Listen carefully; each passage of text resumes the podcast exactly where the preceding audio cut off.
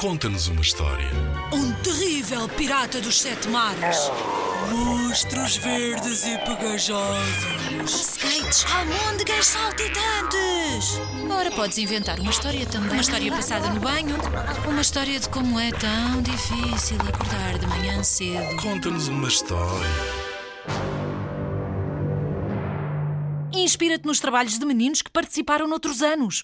Vamos lá ouvir. Quem será o meu jantar? Numa simpática quinta, perdida no meio do campo, viviam a galinha, o pato, a ovelha e o boi.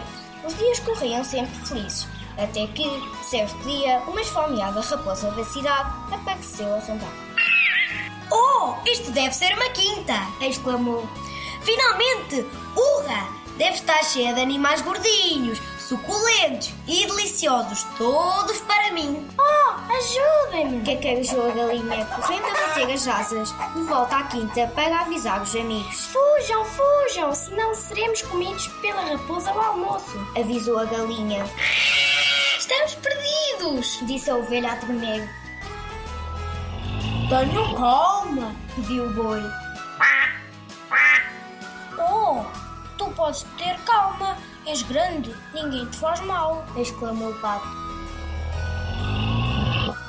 Ninguém será comido se formos espertos. Afirmou o boi. E nós conseguimos ser mais espertos do que uma raposa da cidade.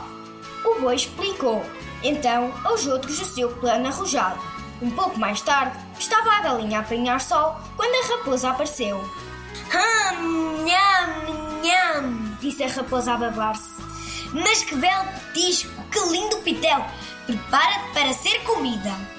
Mas tu não podes comer-me. Disse ela, abandando os cascos feitos de coco já à raposa. Eu sou um cavalo e as raposas não comem cavalos.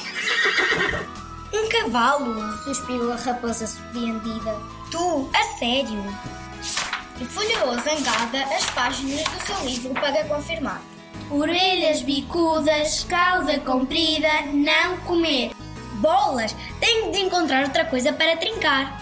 E a rosnar, zangada, lá continuou o seu caminho, direitinho ao lado do pato. A raposa sorriu de forma matreira, abriu a sua enorme bocarra e saltou.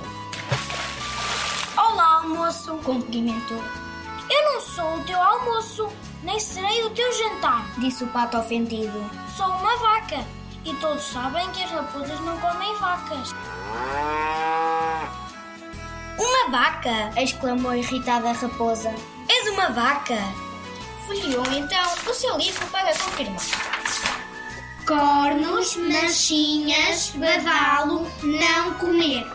Uf! Aqui estou eu, quase a desmaiar de fome, e a única coisa que encontro é uma vaca. Pisou as flores, chutou umas pedras e continuou o seu caminho, até encontrar uma ovelha que lhe pareceu muito apetitosa. Lambeu os lábios e gritou. São horas de almoçar. O quê? Tu não podes comer-me? Baliu a ovelha. Eu sou um burro, burro e as raposas não comem burros.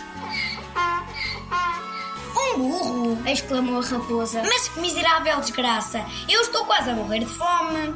Completamente fora de si, a raposa correu para o galinheiro. Numa folia de meter medo, escancarou a porta. E o que foi que encontrou? O boi. Ahá! Gritou a raposa. Tu és gigi gigantesca! O que é que és tu? Ora, eu sou uma galinha. Mugiu o boi. Ou será que nunca viste uma galinha? A raposa até tremeu aterrorizada. Tu, uma ga- ga- galinha! Gaguejou ela. Eu pensava que as raposas tinham nascido para comer galinhas. O boi bufou e apontou os seus cornos na direção da raposa. Se as raposas comem galinhas, Berrou o boi. Então do que é que estás à espera? A raposa nunca tinha tido tanto medo na vida e não ficou para o lanche, nem para o jantar. Fugiu a sete patas para a cidade, sem esperar sequer pela caminhoneta. Yupi! Yupi! Gritaram os animais. Para celebrar, fizeram uma grande festa, com bolos deliciosos e muita pinta. E a felicidade, claro, regressou à quinta.